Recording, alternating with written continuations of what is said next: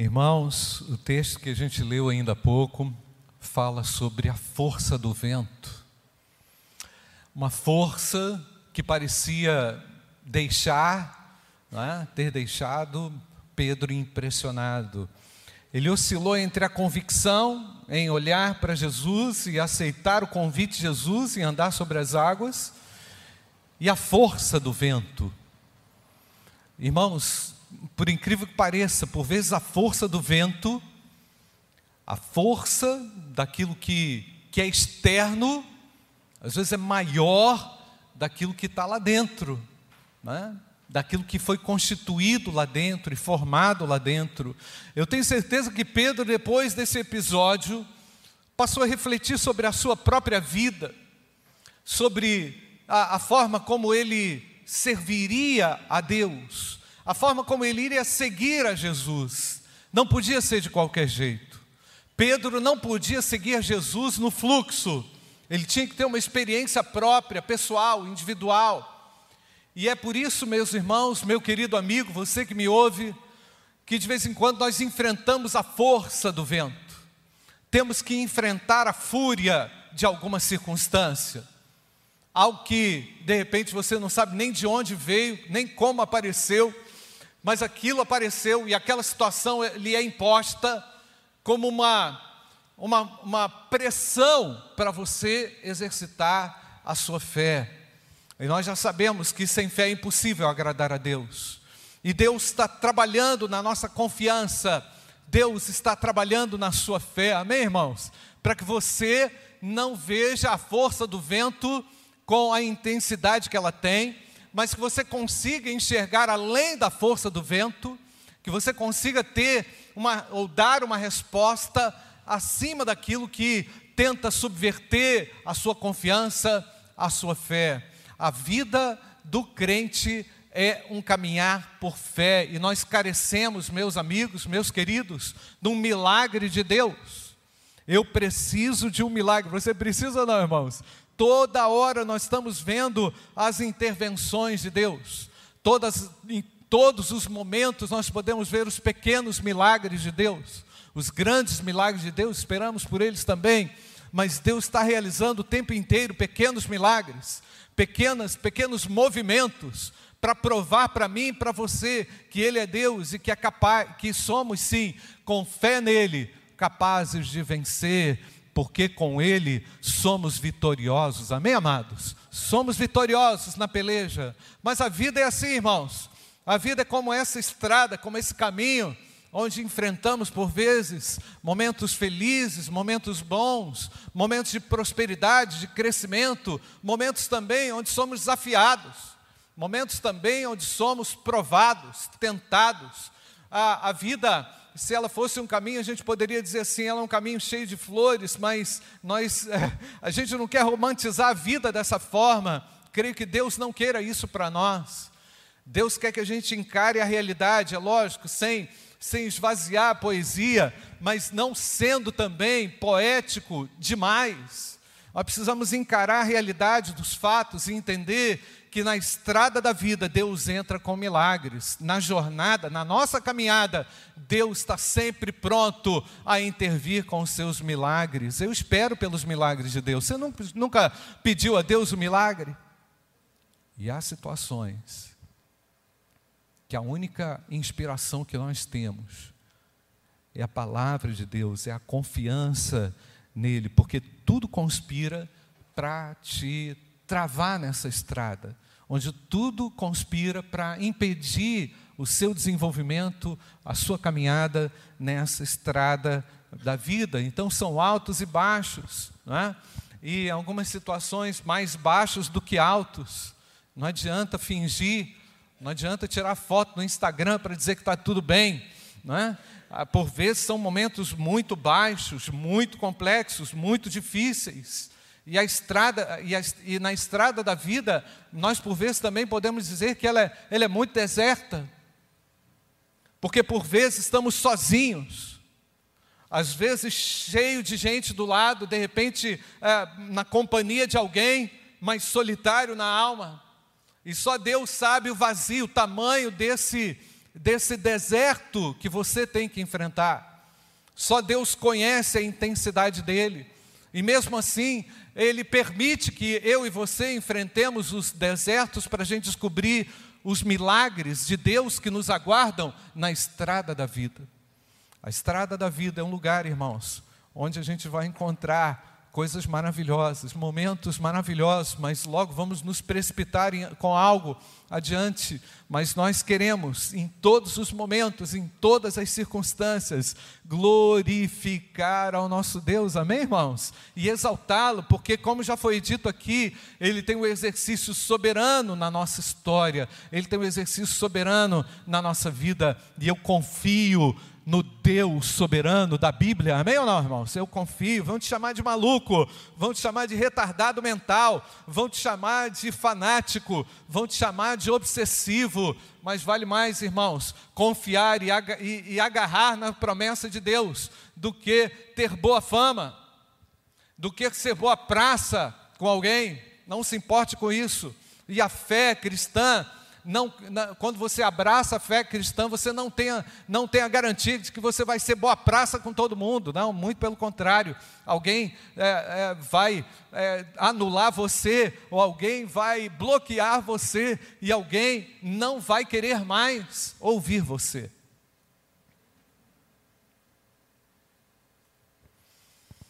E eu gosto muito desse texto, irmãos do Atos capítulo 8. Gosto muito desse texto, porque ele fala muito ao meu coração.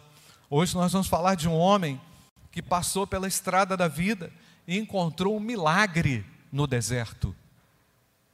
Há milagres nos desertos. Você crê nisso ou não, irmãos? Há um milagre no deserto. Diz o texto: Um anjo do Senhor disse a Filipe: Levante-se e vá para o sul no caminho que desce de Jerusalém a Gaza. Está lá, Clevinho, Atos capítulo 8, versículo 26. Um anjo do Senhor disse a Filipe: Levante-se e vá para o sul, no caminho que desce de Jerusalém a Gaza. E este se acha deserto. E Filipe se levantou e foi. Havia um etíope, eunuco, alto oficial de Candace, rainha dos etíopes o qual era superintendente de todo o seu tesouro. Ele tinha vindo adorar em Jerusalém e estava regressando ao seu país. Os irmãos podem ler agora os versos pares, agora a partir do versículo 28, por favor.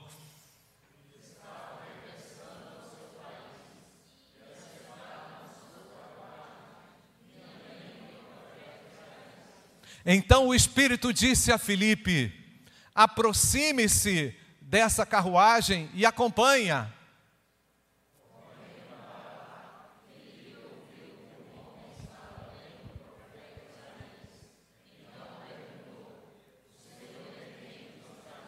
Uma pergunta chave, né, irmão? Você está entendendo? Você entende o que você está lendo?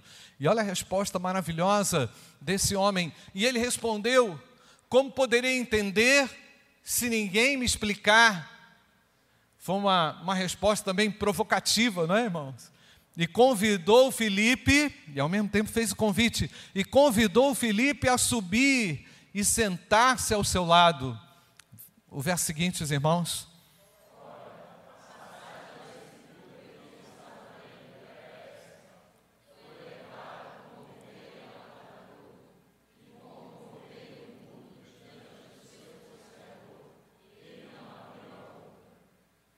Na sua humilhação, lhe negaram justiça.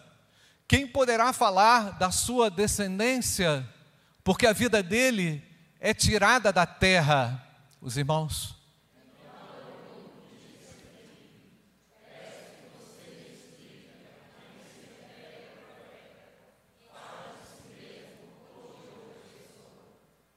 Então Filipe explicou e começando com esta passagem da Escritura, anunciou-lhe a mensagem de Jesus. Os irmãos,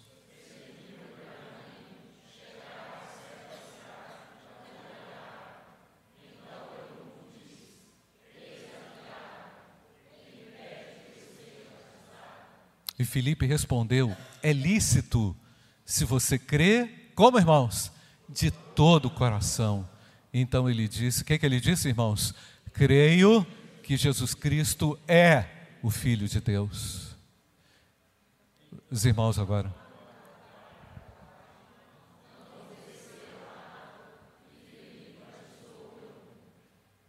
Quando saíram da água, o Espírito do Senhor arrebatou Filipe, o tirou daquela, daquela cena, arrebatou Filipe. Ele saiu dali de uma maneira extraordinária. E o eunuco não o viu mais, ele sumiu. E esse foi seguindo o seu caminho. Como, irmãos? Cheio de alegria. Glórias a Deus. Pai querido, fala conosco pelo poder do Espírito Santo traduza aquilo que tu queres de forma muito clara ao coração daquele que me ouve agora, em nome de Jesus. Amém, amém e amém. Irmãos, a gente sabe que o eunuco era um homem que a gente não sabe o nome aqui, não é?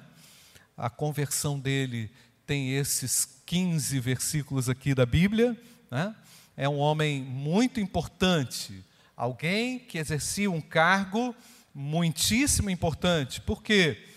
Porque o texto diz que ele cuidava dos tesouros da rainha de Candace. Era alguém com uma expressão pública, é alguém de confiança. A gente pode inferir aqui com toda certeza que esse homem era um homem ah, que a rainha e, e todos ali, os seus servos poderiam ficar tranquilos com relação à sua gestão financeira. Não é? Ah, e a Bíblia sempre fala ah, falando um pouquinho sobre as escolhas, da, das consequências das boas escolhas que nós tomamos e das consequências ruins, também de escolhas ruins que fazemos. Né?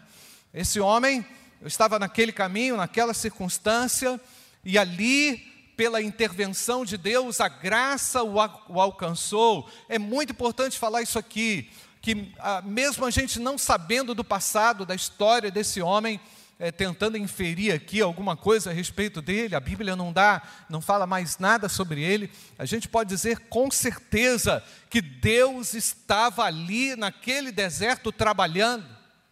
Deus estava incomodando aquele homem para que ele pudesse ir às Escrituras e, ao mesmo tempo, trabalhou no coração de um servo disposto a servir para colocar-se ao lado dele e ali o evangelho ser pregado, ser anunciado, ser falado de forma clara.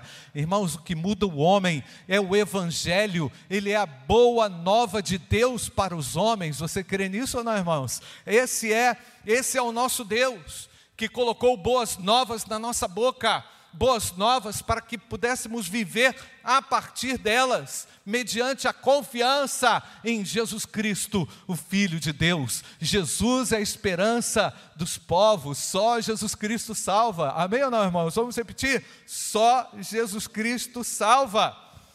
E é incrível, irmãos, como ali no deserto a graça de Deus já estava manifesta no coração daquele homem. Então, ah, o que mais posso falar sobre ele? Há um Cristo que lava a alma, há um Cristo que limpa a nossa alma da amargura, da dúvida. Eu quero encorajar você que de repente está aí amargurado. Eu quero encorajar você que está vivendo desapontado. Eu quero encorajar você que está convivendo com uma frustração, você que está na estrada da vida e não sabe por que está enfrentando o que está enfrentando. Esse, essa é uma forma de Deus trabalhar conosco, de Deus trabalhar contigo, para que o Evangelho seja realmente validado na sua história, na sua vida. O Evangelho não é uma parte da nossa vida, irmãos, ele é o centro da vida do crente, amém ou não? Ele é o Evangelho da minha salvação, da nossa salvação salvação, o Evangelho me transformou, me tirou de uma condição de miserável pecador para uma condição de salvo e restaurado pelo poder de Deus. Esse é o Evangelho que eu conheço, é o Evangelho de Jesus Cristo. Mas talvez o eunuco ali não tivesse muitas escolhas. O eunuco era alguém que tinha que trabalhar no palácio era quase que uma espécie de escravo. A Bíblia menciona dois eunucos etíopes. Um eunuco etíope aparece lá no livro de Jeremias, no livro do profeta Jeremias, lá é citado o nome do eunuco etíope, da mesma região da Etiópia, e aquele eunuco etíope do livro de Jeremias foi tremendamente usado por Deus para abençoar Jeremias, por quê? Porque aquele eunuco teve acesso ao rei e intercedeu ao rei para que Jeremias não ficasse naquela lama, naquela cisterna, onde ele já estava por muito tempo. E detalhes, irmão, um detalhe importante: que esse eunuco etíope do Antigo Testamento também providenciou vestimentas para que o profeta fosse, ah, ao sair ali do, do poço, pudesse eh, mudar as suas vestes e, e, e retornar à sua dignidade de vida. É interessante que no Antigo Testamento há essa citação, e no Novo Testamento há a citação também desse eunuco etíope, que é encontrado na estrada da vida pela graça de Deus, e Deus ali coloca o seu servo para lhe explicar o Evangelho. Eu louvo a Deus, irmãos, porque o Evangelho é a solução. Você pode dizer amém ou não? Ele é a solução para aquilo ah, que nos angustia e nos pesa na estrada da vida. Eu quero aqui só fazer um parêntese rapidinho, irmãos, que esse indivíduo provavelmente ah, havia retornado ali de Jerusalém, estava retornando de Jerusalém, de uma festa, né? e foi lá para adorar, e provavelmente não conseguiu entrar.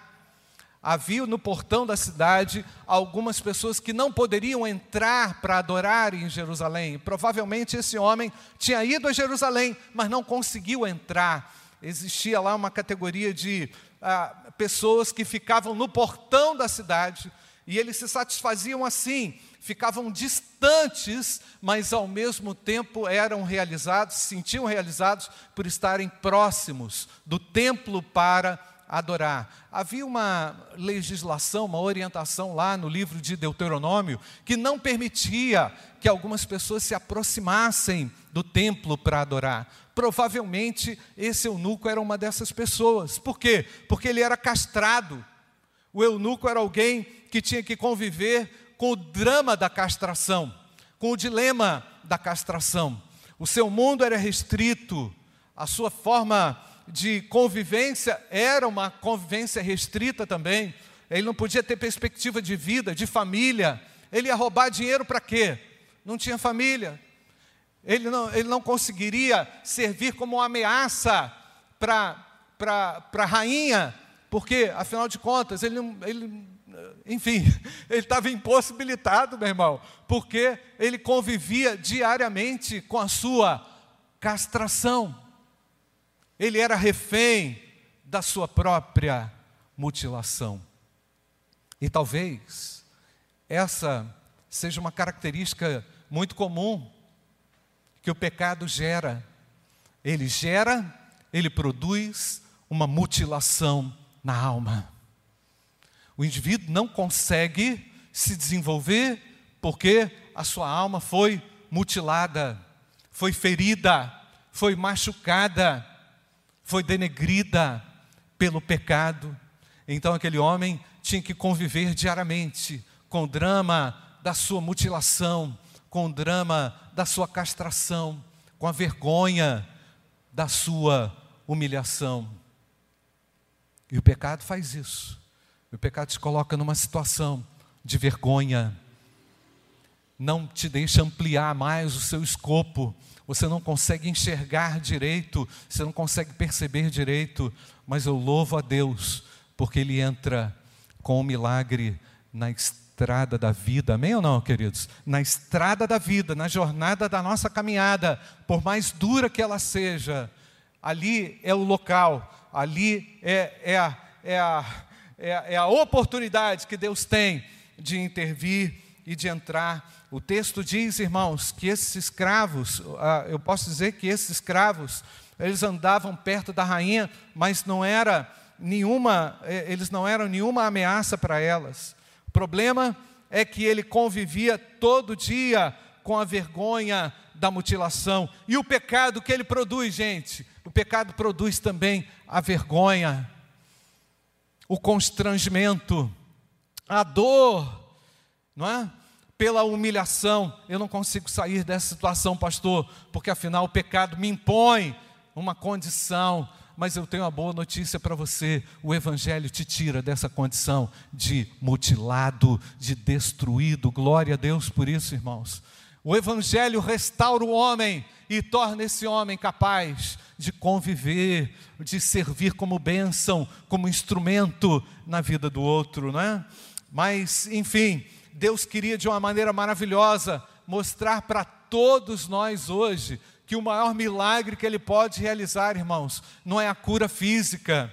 Ah, pastor, mas eu estou com um problema. Deus pode curar sim, Ele entra com a sua intervenção, mas o maior milagre é o milagre na alma é o milagre da recomposição da sua alma, é por dentro que Deus trabalha, e não adianta, irmãos, querer mudar por fora, querer resolver a estética, se há algo ético que te corrompe, que te mutila, que te faz lembrar todos os dias das suas limitações. O problema central do homem é o pecado e é necessário conhecer Jesus, conhecer o arrependimento. Quando você conhece a Cristo dessa forma, os seus olhos abrem e você consegue enxergar as situações de uma maneira muito diferente. Glória a Deus por isso.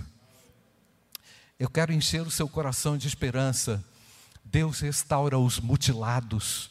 Deus restaura você que entrou aqui, talvez com a sua alma amargurada pastor, eu não tenho uma mutilação é, desse tipo, mas há algo dentro de mim, mas há algo dentro de mim que me aperta.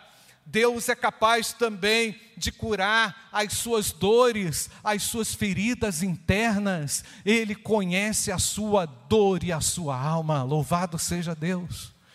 Ele tem um poder restaurador para você.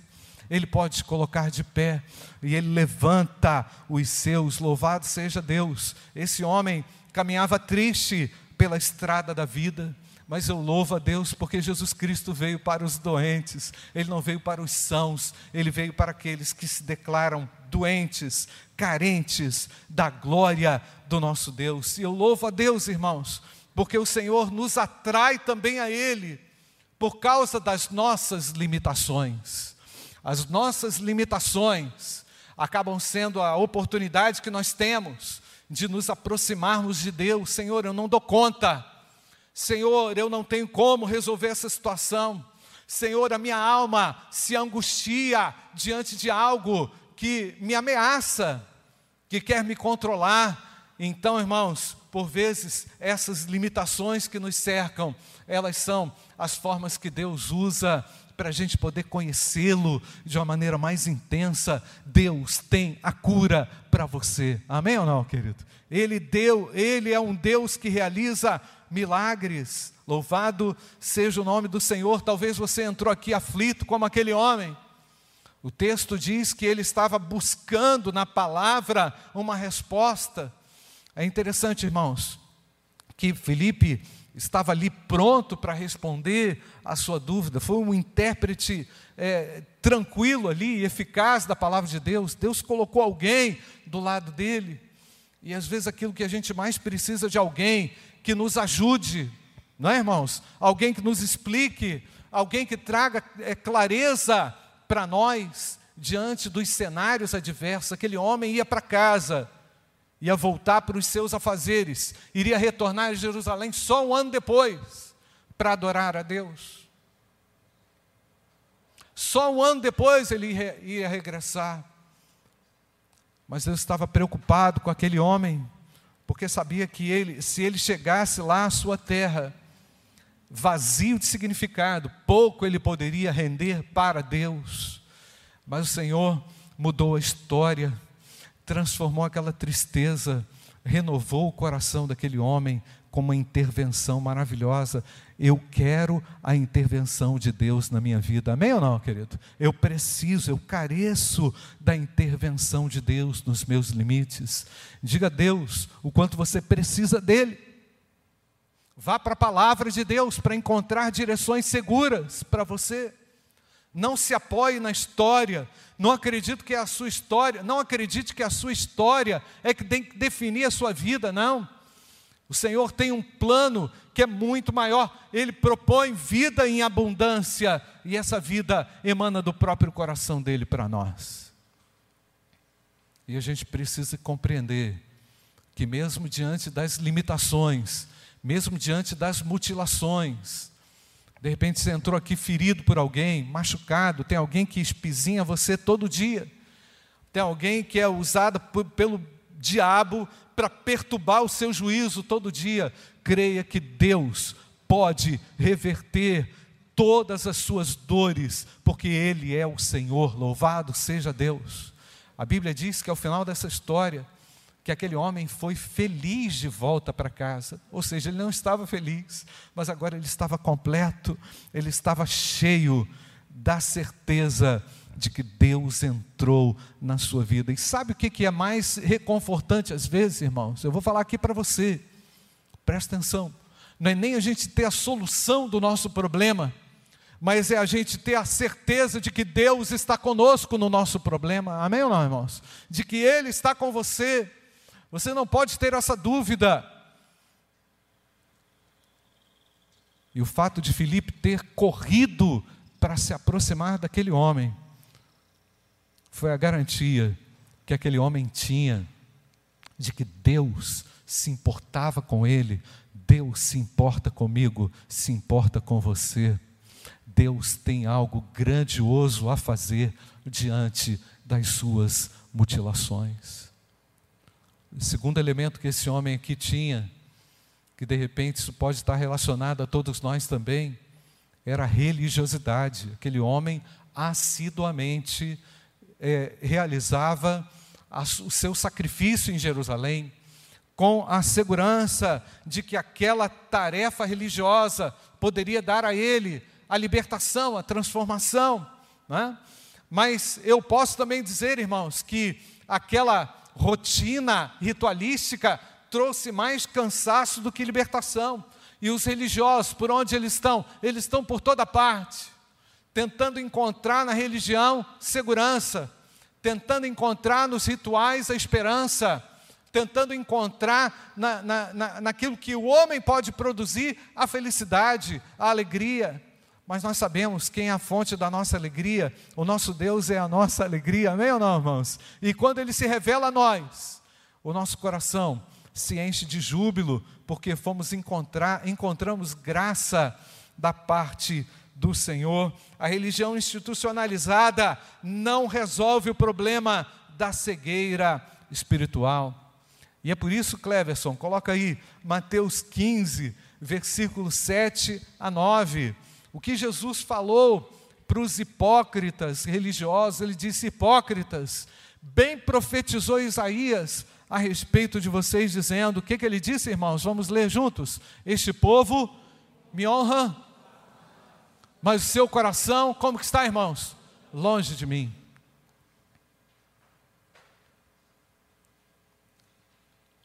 Uma religião ineficaz, uma prática ineficaz. E quantas vezes você é, cai na cilada da religião, ou cai na cilada da religiosidade ou da repetição, entendendo que isso poderá trazer a você solução. A religião não traz solução, Jesus Cristo é a solução, amém, irmãos? Jesus é a solução. Mas para esse milagre poder acontecer, irmãos, teve alguém que foi fiel, que foi obediente a Deus. E eu acredito que você pode olhar aí ao seu redor, olhar aí na sua casa, tem muita gente destruída, tem muita gente mutilada e tem muita gente também acreditando no poder do ritual. Deus use a sua vida para tirar essas pessoas do engano. Você quer ser um instrumento de Deus? Diga amém. Deus me usa, porque assim como Felipe, um homem humilde, foi usado tremendamente por Deus, você também pode ser um instrumento de Deus no seu trabalho, na sua casa. Tem muita gente destruída, tem muita gente totalmente anulada pela dor severa das mutilações do pecado. Paulo interpretou isso de uma maneira muito legal. Nos diz o texto, Romanos capítulo 10, versículo 8. Clevinho, coloca aí para mim. Romanos 10, versículo 8. Porém, o que se diz? A palavra está perto de você, na sua boca e no seu coração. Isto é, a palavra da fé que pregamos. Versículo 9. A gente pode ler junto? Se com a boca Jesus como Senhor e em seu coração crê que Deus o ressuscitou dentre os mortos, o que está escrito, irmãos? Você será salvo. Versículo 10: Porque com o coração se crê para a justiça, e com a boca se confessa para a salvação. Pois a Escritura diz: todo aquele que nele crê não será envergonhado. Vamos ler de novo 11, irmãos. Pois a Escritura diz: todo aquele não será envergonhado. Olha que maravilha, irmãos. Versículo 12. Porque não há distinção entre judeu e grego, uma vez que o mesmo é o Senhor de todos, rico para com todos os que o invocam. Versículo 13: Porque todo aquele que invocar o nome do Senhor será salvo. Como, porém, invocarão aquele em quem não creram? E como crerão naquele em que nada ouviram? E como ouvirão se não há quem pregue? E como pregarão se não forem enviados? Como está escrito: quão formosos são os pés daqueles que anunciam coisas boas. Que Deus use a sua vida para tirar alguém da mutilação. Deus use a sua vida para tirar alguém do engano da religiosidade. Deus use você para mover corações para perto de Deus, para é, ensinar o Evangelho, que é o poder de Deus, para a salvação de todo aquele que crê. E o eunuco continuou a viagem, não foi, irmãos? Mas agora ele continuou a sua viagem como um bom batista, porque ele foi batizado ali no deserto. Eu não posso dizer que esse aqui era o primeiro batista, não, mas ele dá um sinal claro de que o batismo é muito importante como uma pública profissão de fé uma profissão de fé que validou tudo aquilo que ele fez no seu coração. Aliás, ninguém falou de batismo. Ele mesmo que tocou no assunto. Opa, tem água aqui. O que, que me impede de ser batizado? E aí Filipe explicou: nada, meu filho. Se você crê de todo o seu coração. E ele disse: Eu creio em Jesus Cristo. Você crê em Jesus Cristo, meu irmão? Deus vai tirar você do engano, Deus vai tirar você. O maior milagre que Ele pode realizar, Ele já fez no coração do crente, e Ele pode realizar esse grandioso milagre aí no seu coração. Feche seus olhos, eu não sei como é que você entrou aqui, eu sei que Deus tem algo muito grande para os mutilados, para os feridos dessa nação. É algo muito maior do que você pode imaginar, por causa do seu grande amor ele tem um grande e profundo amor por você. E Ele não desiste de você. Ele talvez esteja dando sinais claros aí para você. Eles têm dado sinais claros para você. Pastor, eu sinto que Deus está trabalhando na minha vida. Como é que eu vou prosseguir na estrada da vida agora? Talvez com uma decisão já é, consolidada aí no seu coração, mas com uma decisão que precisa ser é, pública, confessando a Jesus como seu Senhor e Salvador pessoal, o eunuco respondeu: Creio que Jesus Cristo é o Filho de Deus. Será que você pode também, nessa hora, nessa noite, confessar a Jesus e dizer: Senhor, eu quero seguir é, eu quero seguir na tua direção. Eu quero que a palavra de Deus tenha autoridade sobre a minha vida e guie a minha história. Eu quero conhecer a Cristo, eu quero seguir a Jesus Cristo. Eu não quero ser um seguidor qualquer, mas eu quero seguir ao Senhor estritamente, de perto. Quero que o Senhor se agrade da minha vida. Eu quero servir ao Senhor com alegria. O eunuco saiu daquela situação alegre, porque encontrou a verdadeira fonte da sua vida, que é a Jesus Cristo, o Filho de Deus. E Deus está aí, perto de você. Jesus está aqui, trabalhando com você. Você que ainda não tomou uma decisão ao lado dele, tem ouvido o Evangelho, tem ouvido a palavra de Deus. Eu queria que agora você fechasse seus olhos. Você que já é salvo, você que já tem certeza da sua salvação, segurança da sua salvação. Agradeça a Deus por essa segurança. Mas ore por alguém que está aí destruído, aniquilado, mutilado, que chegou aqui hoje, talvez sem a menor condição de prosseguir, pastor a estrada da vida, eu estou experimentando só o calor, eu estou experimentando só o, o desgosto, eu estou refém das minhas próprias mutilações, estou, estou convivendo com uma série de questões que me oprimem, eu preciso sair disso. Deus está falando comigo que Ele pode realizar um milagre na minha vida, e esse milagre é na minha alma. E eu quero falar com você também que está destruído por uma situação aí infeliz que você viveu, que você vive, e esse negócio está sangrando, você não sabe como resolver isso. Jesus, Ele é capaz também de curar a sua alma, Ele é capaz de restaurar a sua sorte, Ele é capaz também de tirar você de qualquer situação adversa, difícil, complexa. A situação da mutilação do eunuco não foi resolvida, ele continuou mutilado mas ele seguiu feliz por ter a Cristo. Agora ele era alguém restaurado no seu interior, ele era alguém curado na sua alma. Jesus pode curar a sua alma. Eu quero que você ouça essa canção enquanto você ora. Talvez você possa, nesse momento, entendendo quem é Jesus, também confessá-lo na sua vida, confessá-lo na sua história.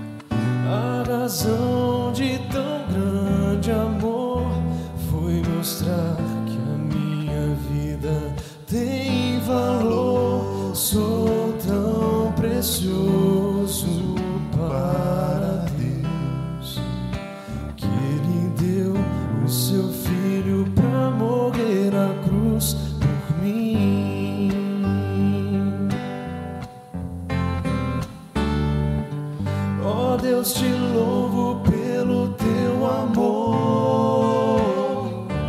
Tu mudaste o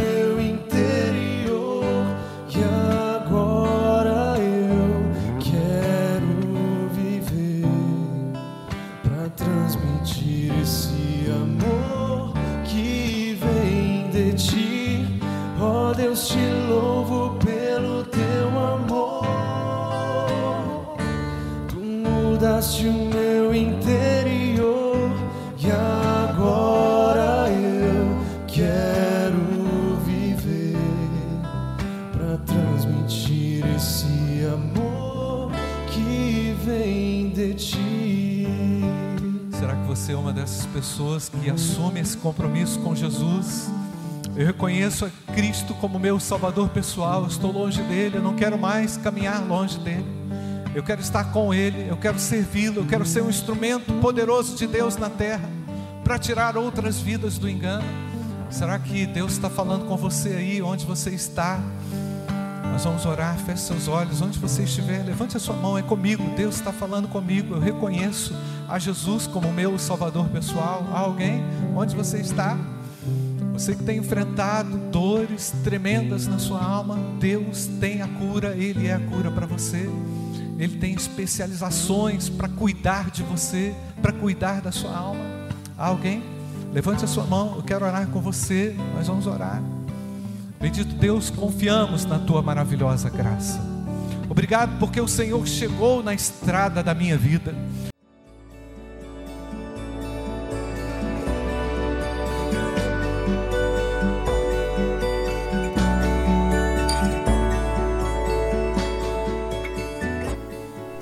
A Igreja Batista do Bom Retiro tem plena convicção de que a palavra de Deus é poder para salvar e transformar vidas. Nosso desejo é que essa mensagem tenha alcançado seu coração. Para saber mais sobre quem somos e em quem acreditamos, acesse ibbrpatinga.com.br.